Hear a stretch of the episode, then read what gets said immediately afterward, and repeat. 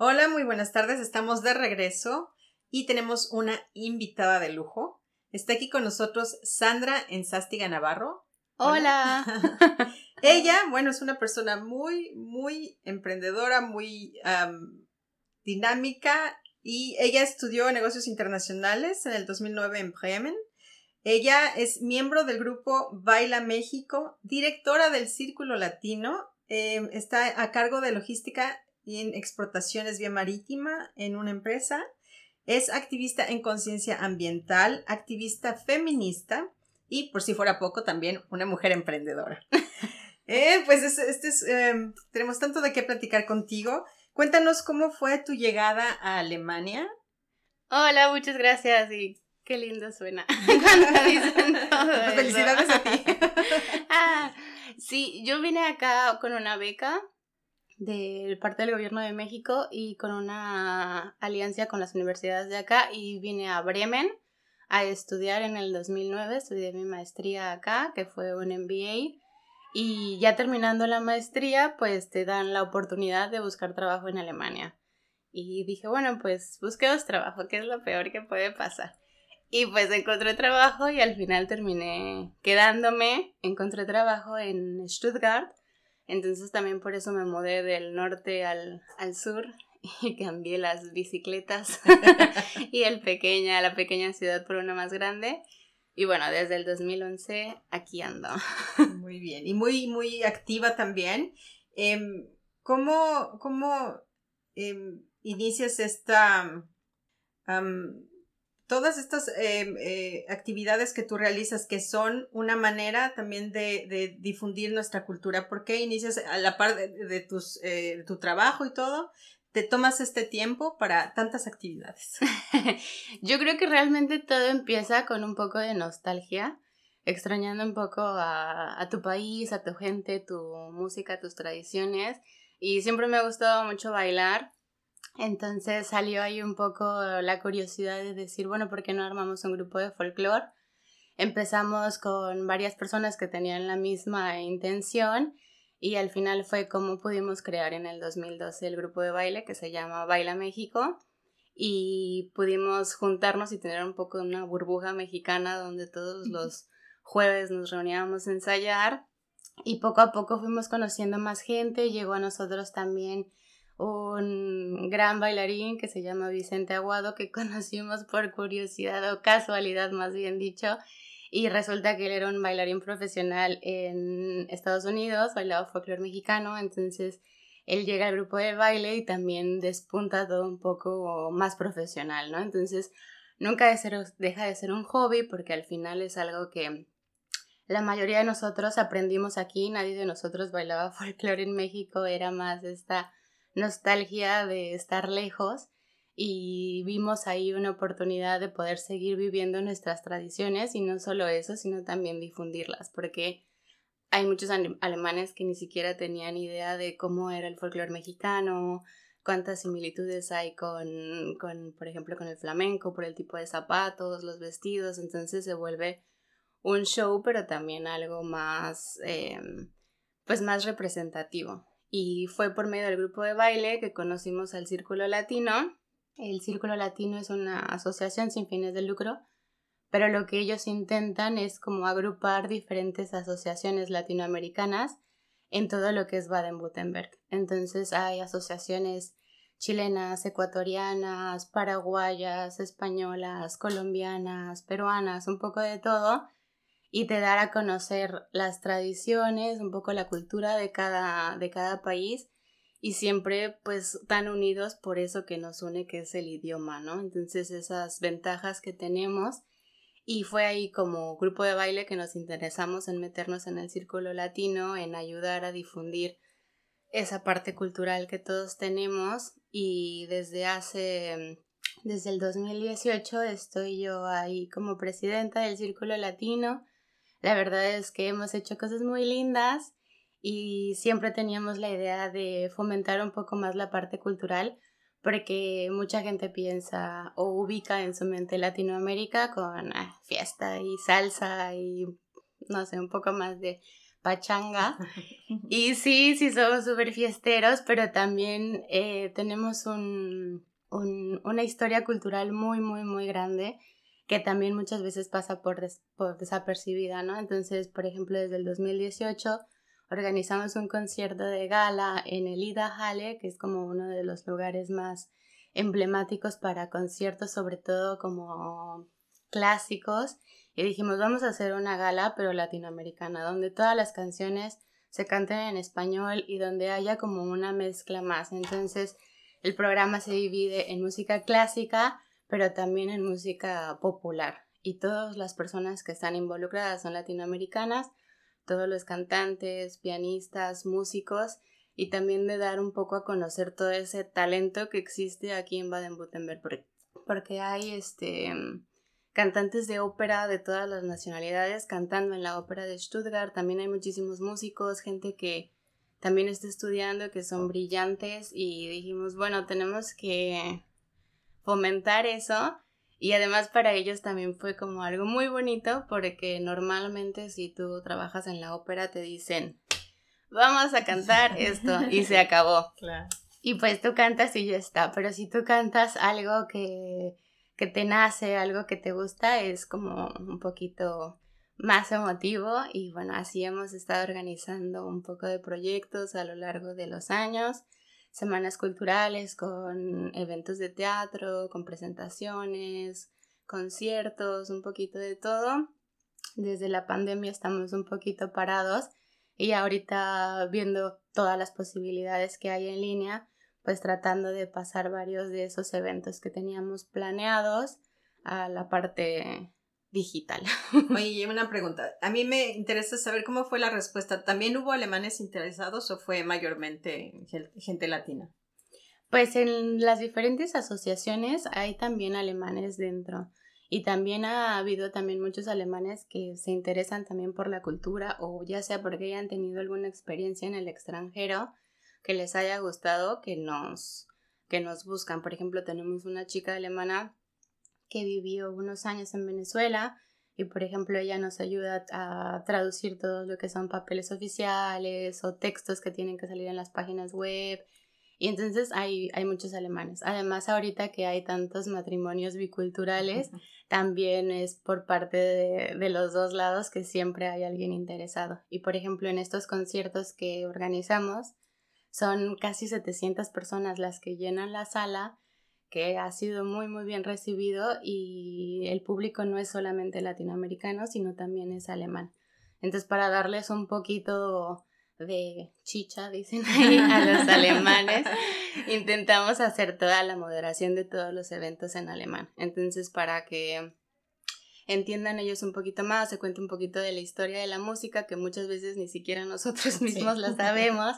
Entonces, se cuenta un poquito de la historia de la música, un poquito a lo mejor de del cantautor o del autor de la obra para que también los alemanes entiendan un poco más y que se puedan un poco de adentrar en la música a pesar de que no estén entendiendo eh, las letras de las mismas, ¿no? Entonces ha sido un, un trabajo como que completo en ese sentido para darle un poquito a todo el mundo. Trabajamos igual con varios este, a algunas actrices y unos actores alemanes que son los que hacen las moderaciones de los eventos para darle un poco más de pasión.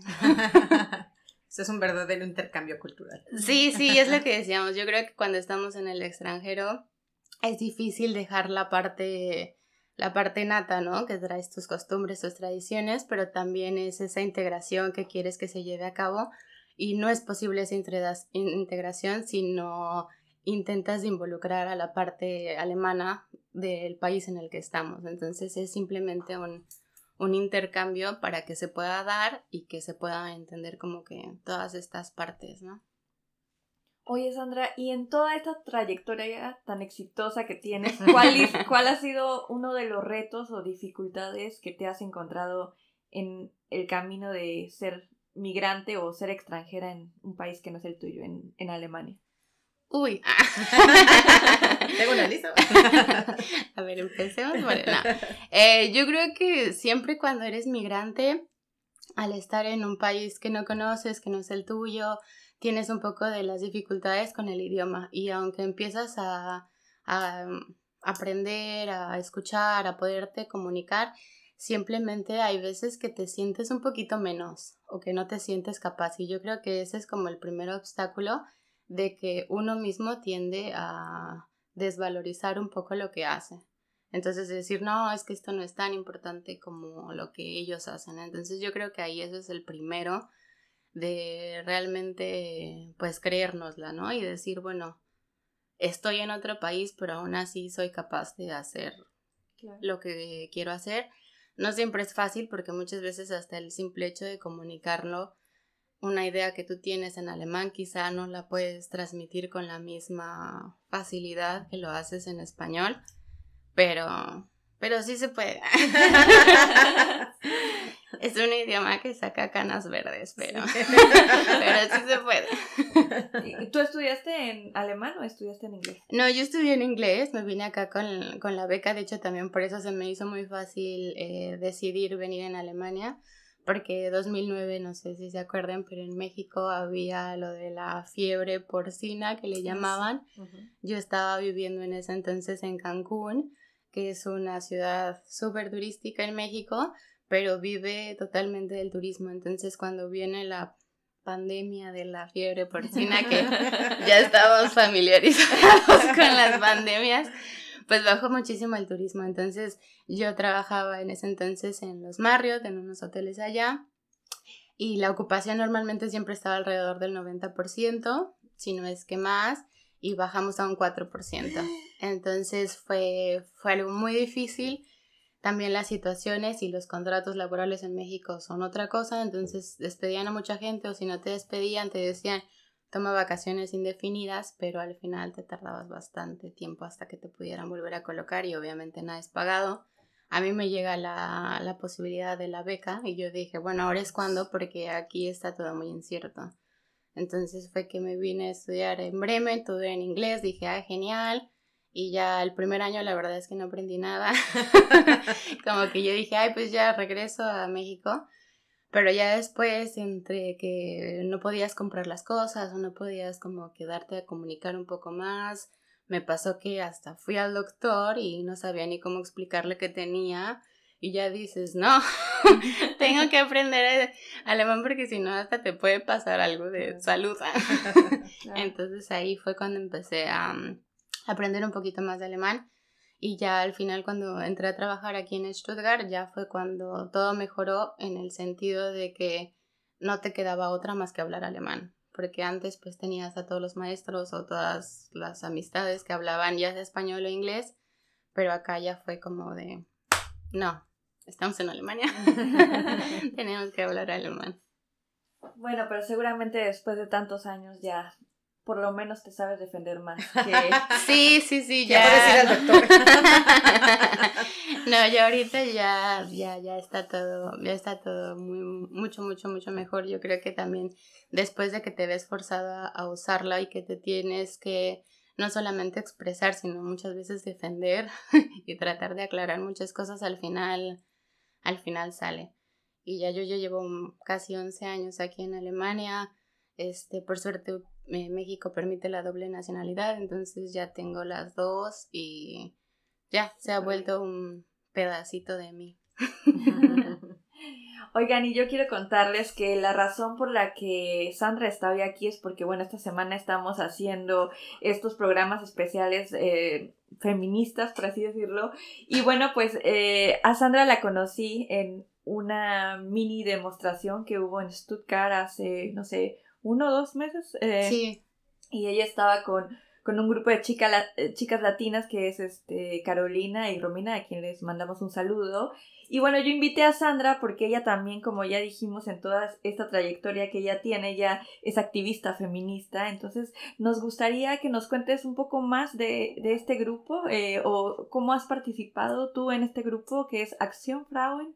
Em, es un grupo de chicas feministas alemanas, pero en realidad hay muchos grupos de otras nacionalidades. Em, sí, sí, claro. Eh, sí, yo entré ahí también, eh, me invitaron a participar y yo creo que también se vio frenado un poco todo con el tema de la pandemia, pero había, había reuniones por lo menos mensuales en las que se trataban diferentes temas, simplemente también hasta de analizar muchas cosas que uno asume y que realmente no tendrían por qué ser así.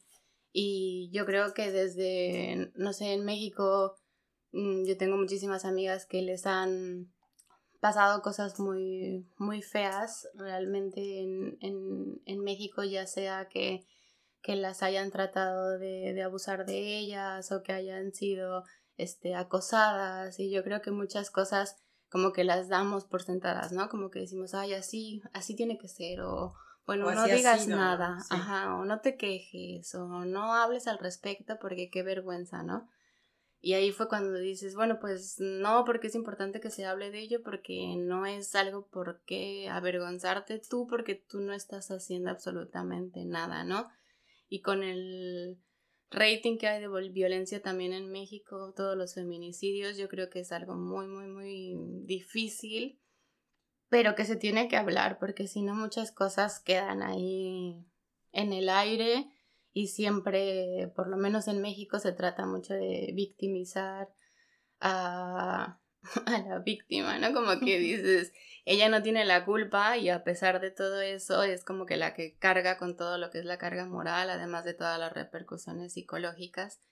Y cuando que no le creen también, ¿no? O sea que claro. no puede, si no cambias esa cultura de que entiendan que, que tú no tienes la culpa, ¿no? Ese, cambiar esa, esa, ese punto de vista de que tú porque estabas vestida así o por eso por lo otro. Eh, claro, y muchas veces que yo creo que hasta los amigos puede ser que no te crean, o sea, que tus amigos pueden ser los que te digan, ya, ya, pero es que estabas tomada. Y tú sí. exagerando, ¿no? O así de, no, pero tú también lo buscaste. Y que digas, eh, no, o sea, simplemente que se hable del tema y que digas, no, no es cierto y no porque vaya yo tomada o porque me vista como me tenga que vestir, es una garantía de que ya todo lo que pase después es mi culpa, ¿no? Realmente no es una invitación a que me hagas nada, ¿no? Exacto, y yo creo que cuando llegas ya también a Alemania, como que, por ejemplo, a mí en mi caso, yo decía, ay, qué libertad, porque podía salir de noche y regresar a mi casa a una madrugada y caminar por calles oscuras, que yo hay veces que iba caminando y pensaba, uff, en México nunca hubiera caminado por aquí.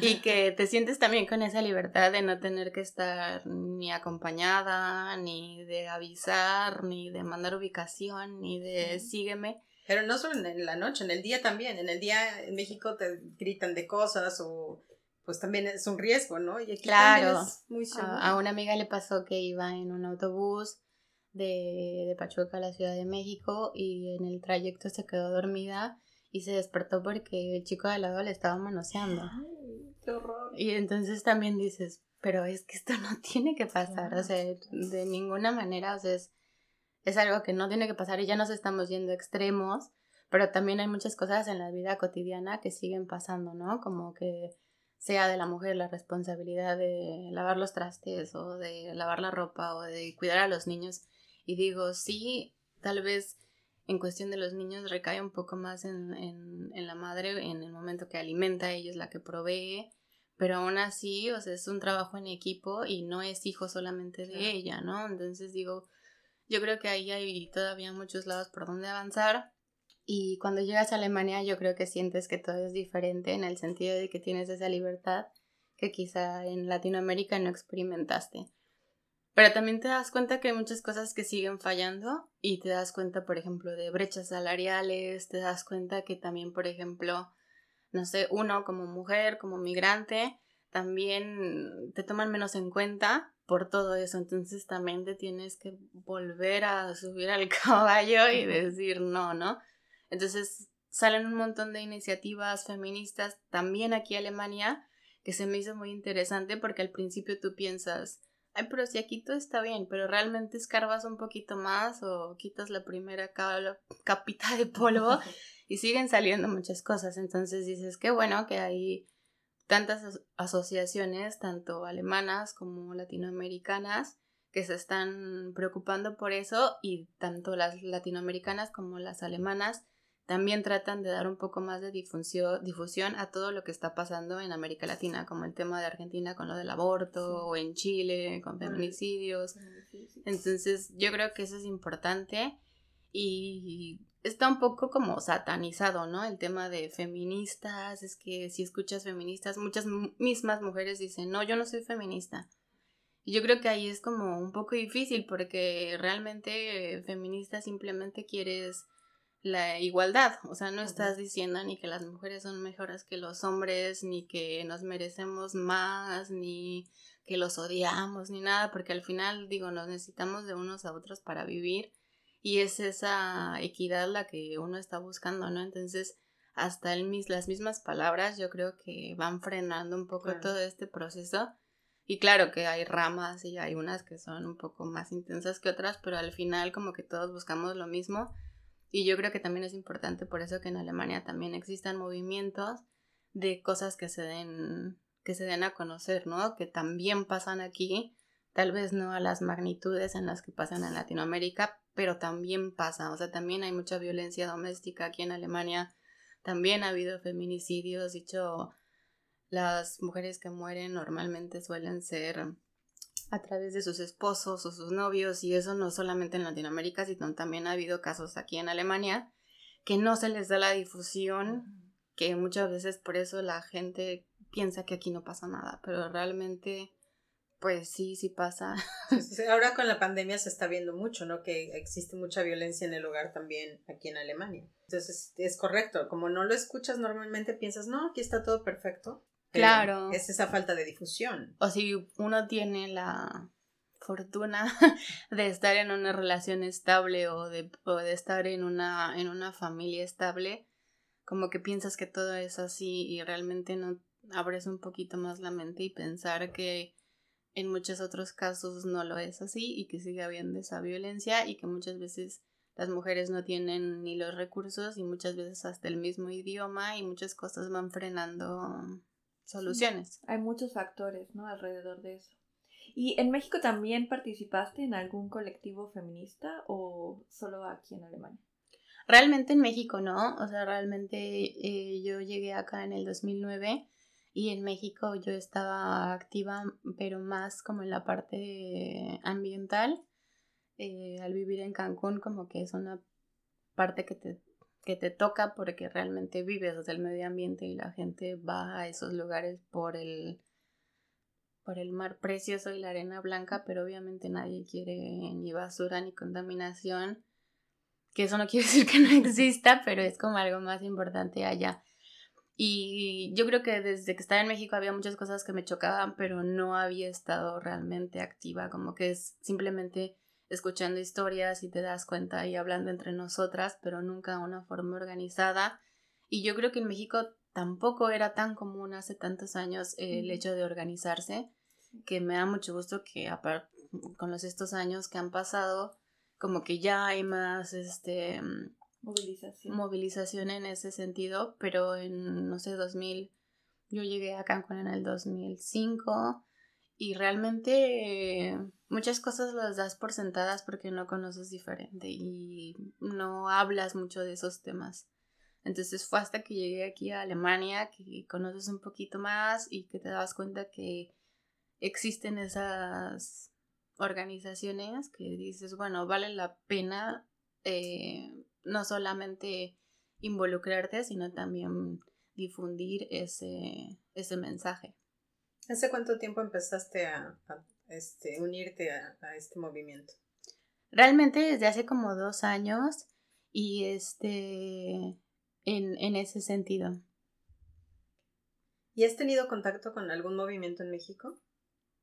Eh, conocí a unas chicas, eh, bueno, yo soy de Hidalgo, de Pachuca, y este, conocí a unas chicas que también están, están activas un poco por ese tema y ellas eh, están en, trabajan más en el norte de México y hacen mucho, muchos eventos también en la parte de los migrantes porque les toca también tratar mucho con migrantes de Centroamérica que van para Estados Unidos, ¿no? Entonces muchas veces se quedan parados en la frontera mexicana y también antes eh, había muchos hombres, o eran la mayoría hombres los que emigraban, pero en los últimos años por la violencia en, en Centroamérica se han se ha ido forzando como que también la migración de las mujeres y también son algo como más vulnerable, ¿no? Porque se ven, o sea, tienen que pasar por muchas situaciones y no solamente son asaltos en cuestiones económicas, sino también en cuestiones sexuales y también se ven sin, sin derechos y también sin un país que las, que las cobije, entonces ellas tratan de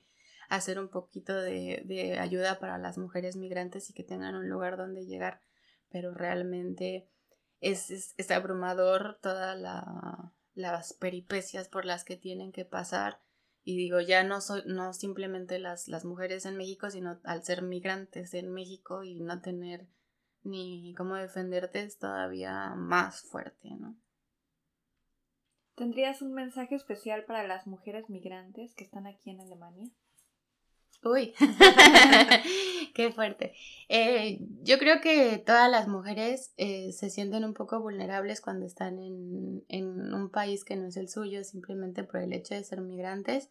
Y el mensaje sería que, que no te sientas sola, que estás, que estás acompañada. Somos muchas las que estamos así. Y que creas en ti y que simplemente si algo no te sienta bien, que creas en tu intuición y si no está bien, no está bien y tienes que, que hablarlo. Y bueno, hablando también de temas feministas, eh, y en esto entra también la emancipación y las mujeres empoderadas, quiero que nos cuentes un poco más de tu trabajo que estás haciendo con este regalito que me trajiste. Ustedes no lo, no lo ven, pero me trajo eh, un shampoo sólido con henna y otras cositas. Pero ella tiene una cuenta de Instagram y cuéntanos para que ah, te sigamos.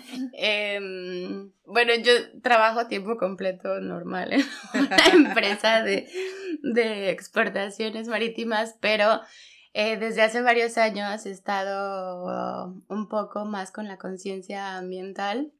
Como te digo, desde que viví en Cancún, en las limpiezas de playa se veían muchísimo los plásticos que venían de todas partes del mundo por las corrientes, entonces nació esa, esa curiosidad de decir cómo podemos evitar plásticos. Entonces yo dije, bueno, una forma sería de consumir cosas en sólido como lo es el shampoo. El shampoo, el acondicionador, la mascarilla capilar o todas esas cosas que nos ponemos que realmente nos acabamos un envase y lo tiramos a la basura, el que sigue, y es algo que consumimos frecuentemente. Entonces son muchísimas botellas que algunas llegarán a reciclar, pero no en su mayoría, y entonces acaban en el mar y bueno, todo una odisea. Entonces ahí nace Sanena, que es como son cosméticos naturales y todo es en formato sólido para evitar empaques y también para reducir el agua cuando se producen los shampoos si se ven las etiquetas, la el principal ingrediente es el agua. Entonces también reducir un poco ese recurso que estamos usando para elaboración de productos. Y también hay muchas ventajas porque al ser sólido, todos los ingredientes van en una mayor concentración. Entonces suelen ser más efectivos. Y bueno, así nació la cuenta de Instagram de, de Sanena Cosmetics desde octubre del año pasado y trato un poco de difundir lo que son la, los cosméticos capilares sólidos y bueno, tal vez más adelante otras cositas, pero simplemente hasta por dar curiosidad, ¿no? De saber que hay como opciones, de saber que se pueden utilizar estos productos y que podemos reducir bastante el plástico que ocupamos hasta con acciones mínimas que nosotros tomemos en nuestro día a día y cambiar los shampoos por algo en sólido que a la larga a ti como usuario realmente es lo mismo. O sea, he cambiado muchas veces la fórmula porque mucha gente se quejaba de que no hacía suficiente espuma y la espuma es algo como muy psicológico, ¿no? Porque no, no dice realmente el grado de, de, limpieza que está haciendo, pero es algo a lo que estamos acostumbrados. Entonces los shampoos de ahora sacan más espuma para que tengas también todas las sensaciones normales, pero aún así que podamos poner nuestro granito de, arena. Yo creo que es muy importante eh, que tú nos cuentes porque es lo mismo que decíamos, si tú no sabes, si no lo has experimentado, entonces piensas que, que las cosas no, no suceden, ¿no? Todos hemos escuchado el plástico, claro. pero si tú nos estás contando que tú vas a la playa y recoges este, empaques de, de, plástico que vienen de quién sabe dónde y que solo es una parte de toda la basura que existe, ¿no? Que estamos contaminando. Entonces es muy diferente de ya tener esa idea muy clara y es maravilloso que tú estés emprendiendo para hacer este mundo mejor. sí, sí, sí, ojalá que sí, ojalá que la gente se vuelva un poco curiosa y realmente yo creo que están saliendo ya más productos en formato sólido y que les den una que los intenten, ¿no? Mucha gente decía que al principio los, los shampoos en formato sólido te resecaban muchísimo el cabello. Y yo creo que mucha gente que lo probó en un inicio como que los satanizó un poquito y dijo ya no. Pero han ha habido muchísimas mejoras en todo eso, entonces los invito a que, a que prueben, que manden un mensaje. ¿Cómo se llama el, eh, el Instagram? Se llama Sanena, es S-A-N-E-N-N-A